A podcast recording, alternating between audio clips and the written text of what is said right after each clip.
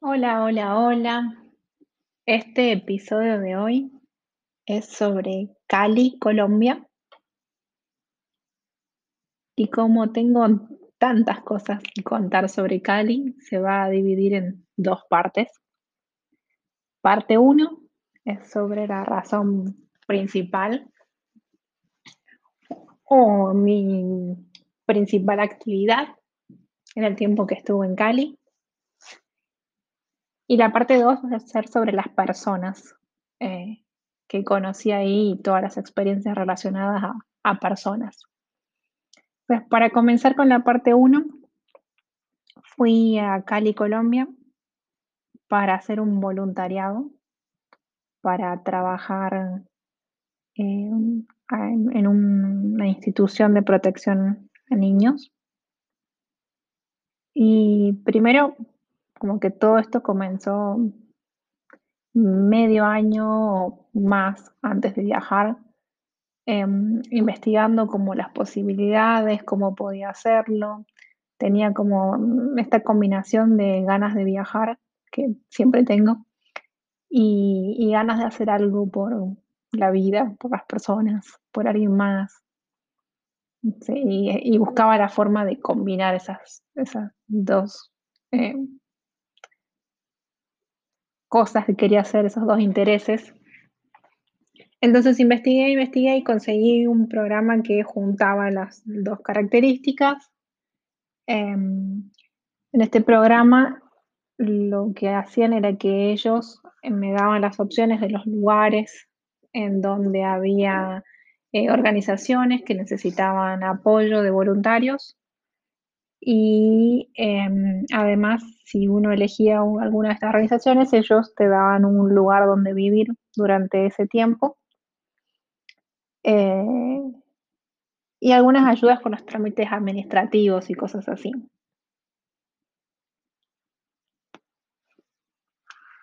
Hasta ahí todo sonaba muy bien, pero realmente cuando llegué al lugar, eh, en Cari, el lugar donde vivíamos, que éramos cinco voluntarias que vivíamos juntas en la misma casa, era un, complejo de departamentos y vivíamos como en el tercer piso. Era un departamento que no tenía nada, no tenía refrigerador, no tenía camas, no tenía puertas que dividían las habitaciones. Eh, los primeros días que estuvimos ahí, ni siquiera había una puerta que separaba el baño de las habitaciones, así que pusimos una sábana que funcionaba de cortina. Em, la verdad que eran, como las paredes, el piso y el techo, nada más. Eh, entonces, desde el primer momento hubo muchísimos intercambios con la organización que, nos había llevado allí para decir que necesitábamos más cosas, que no se podía como vivir el día a día de esa forma. Em, teníamos colchones inflables para dormir en el piso. Las ventanas eran como solamente el vidrio y, y cuando como que uno, estaba dentro, la gente de afuera podía ver porque eran varios edificios al lado. Entonces una de las chicas que vivía conmigo compró unos, como unos posters para poner en las ventanas para que no, no, no se eh, no se vea desde afuera lo que estaba pasando. Em, y así, eh, con el tiempo fuimos consiguiendo como algunos elementos que nos fueron prestando, entonces teníamos una mesa con dos sillas, o sea que no podíamos comer todas las personas de la casa al mismo tiempo. Y al principio comíamos en el piso, sentadas. Como después de unas semanas logramos comprar una, una nevera, un refrigerador pequeño, porque en Cali hace mucho calor pero mucho, mucho calor, más en esa época. Yo fui, estuve en enero y febrero y, era muy difícil, eh, mantener los alimentos y todo sin una nevera. Entonces, las primeras semanas fueron súper difíciles. Em, y bueno, diversas situaciones así, como que el, tema vivienda, hogar, fue difícil, pero por suerte como que tuve las compañeras de casa em, que hicieron todo mucho más llevadero, más fácil. Eh, la persona con la que yo compartí habitación desde el primer momento se sintió como una amiga de toda la vida. Y, y la verdad que ella es una persona que rápidamente puede solucionar las cosas, sabe cómo hacerlas, eh, tiene mucho poder de, improvisación, de resolver conflictos rápido, de hacer cosas, entonces hizo todo mucho más fácil. Eso es como mi parte de observación con respecto a lo que fue la casa en sí.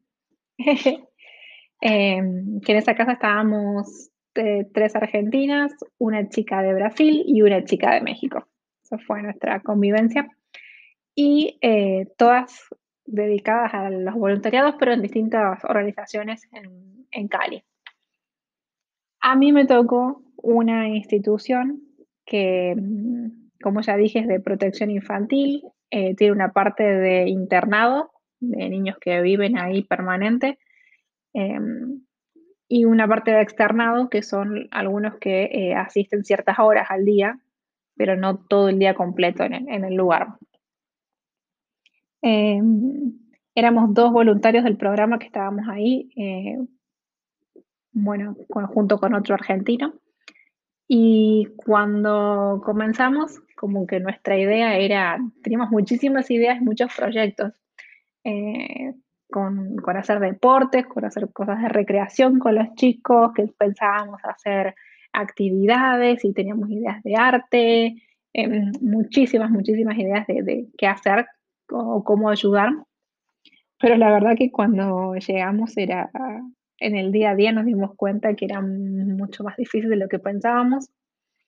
Em, entonces, simplemente a veces con el solo estar ahí, el solo acompañar, eh, era suficiente, no, necesitábamos grandes actividades, sino dedicarles tiempo a lo que, lo que necesitaran ayuda en ese momento en la institución. Eh, voy a describir primero cómo era un, día típico, más o menos. Entonces nos levantábamos temprano, como 8 o 9 de la mañana, y teníamos, nos gustaba caminar como aproximadamente una cuadra o dos donde había un puesto que vendía frutas frescas. Entonces comprábamos ahí para el desayuno y, con mate. Mate y fruta fresca era lo empezábamos la mañana. Y después, eh, generalmente con, mi compañera nos quedábamos tomando mate un rato, acomodábamos, hacíamos unas compras, nos preparábamos para el día, eh, después almorzábamos y ya después del almuerzo cada una comenzaba sus horas de voluntariado. yo tenía que salir del complejo y tomaba un autobús que por suerte mi, recorrido era de los más cortos porque todas las demás personas que trabajaron ahí conmigo voluntariados en ese lugar a través del mismo programa tenían caminos mucho más largos. El mío era un solo autobús que demoraba aproximadamente unos 20 minutos hasta llegarme a la institución. Llegaba allí como a las 2 de la tarde y, y trabajábamos todos los días con dos grupos diferentes o tres. El primer grupo con el que trabajábamos era de los más chiquititos, de uno a tres años, que justo a esa hora que nosotros llegábamos estaban despertando de la siesta. Entonces los ayudábamos a, terminar de cambiarse o de... Em, como son tan chiquitos y son, eran varios, no, recuerdo que no, no tienen zapatillas, sino que usaban como crocs, porque era más fácil cambiarlos de esa forma. Entonces se ponían sus crocs, se levantaban, se acomodaban un poco y comenzábamos algunas actividades que era como poníamos música y los hacíamos bailar y cuando se frenaba la música nos deteníamos o cosas así. Y recuerdo que el primer día hubo un nenito que se me acercó y ya desde el primer momento me decía: "Mamá, mamá". Y y yo lo levanté y lo tenía en mis brazos y no se bajó en toda la tarde, estuvo como en los brazos, eh, horas y horas. Ahí aprendí que no tenía que levantarlo, porque después no iban a poder, a querer bajarse de estar, eh, en los brazos. Y, mm y ese ese ese chico, ese nenito de tenía 1 año y algo, y en el transcurso de esas semanas que yo estuve ahí cumplió 2. Eh, y siempre estaba muy pegado a mí, como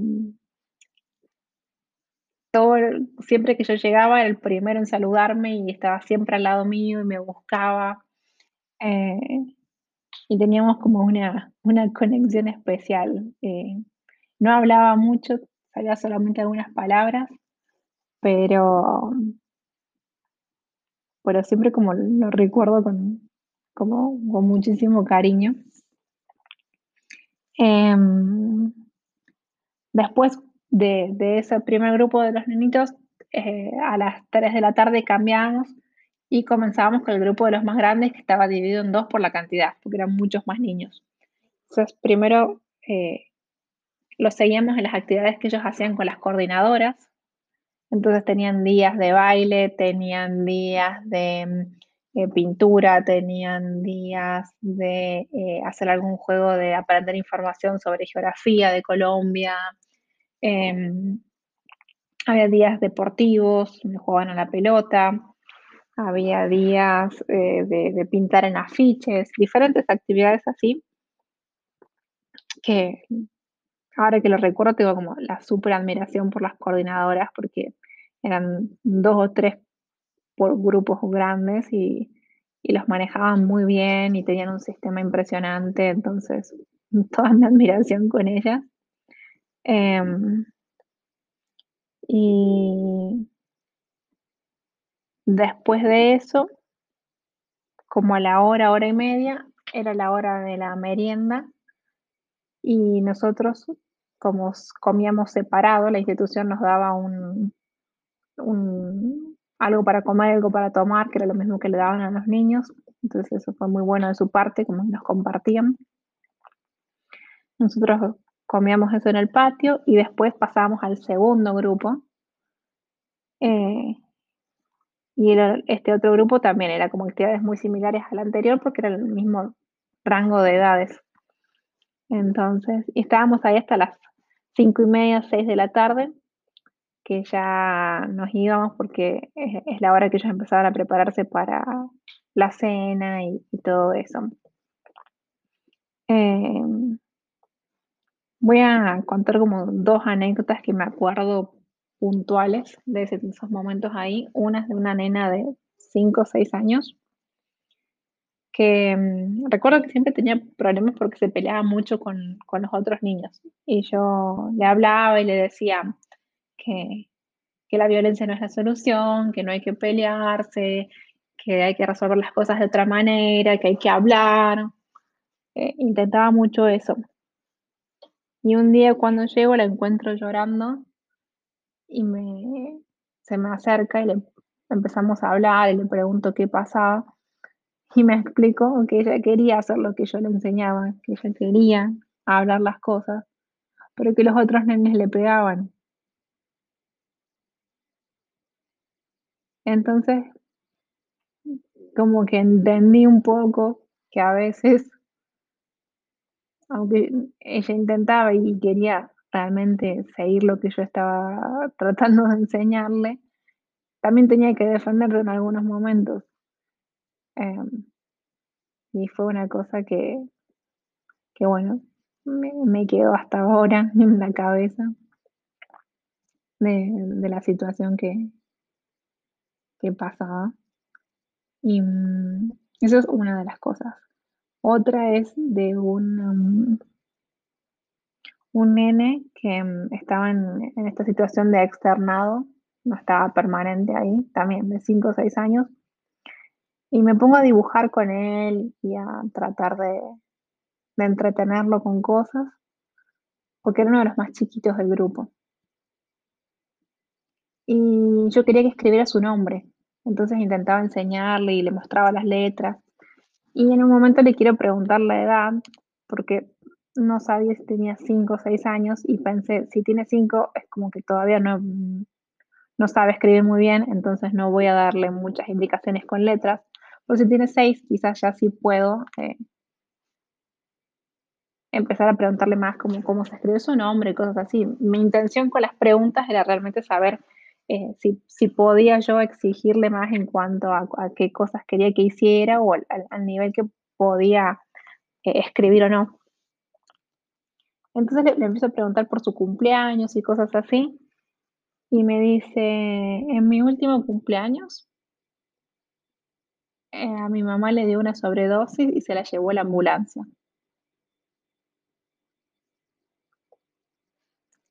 Y,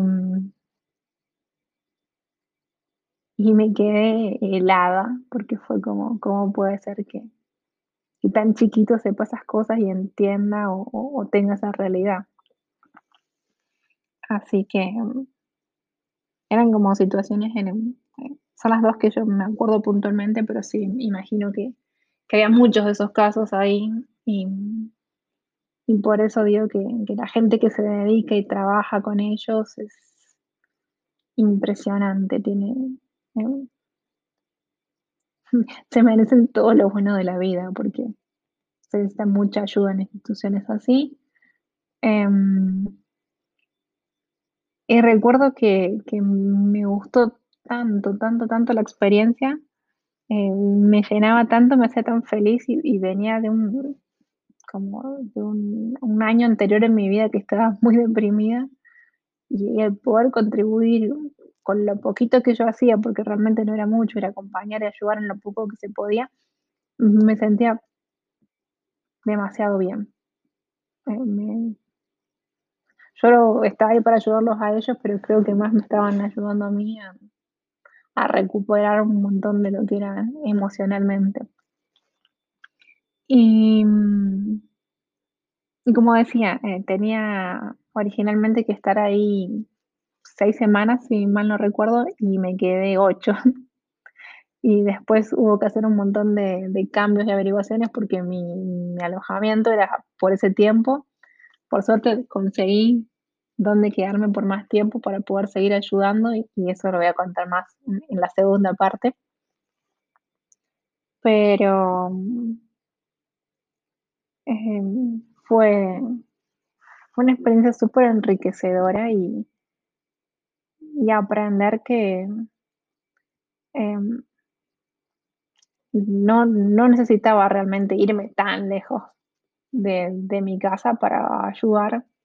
Que se puede hacer a la vuelta de, de donde estamos, pero me ayudó también a entender como otras realidades culturales y, cosas que siento que fueron muy importantes. Y no voy a extenderme mucho más, hasta aquí es esta parte en cuanto a lo, que fue hacer mi actividad. Después voy a contar un poco más sobre las personas eh, que conocí que se cruzaron en mi camino en Cali. Espero que les guste esta primera parte y continuaremos en el otro episodio. Gracias.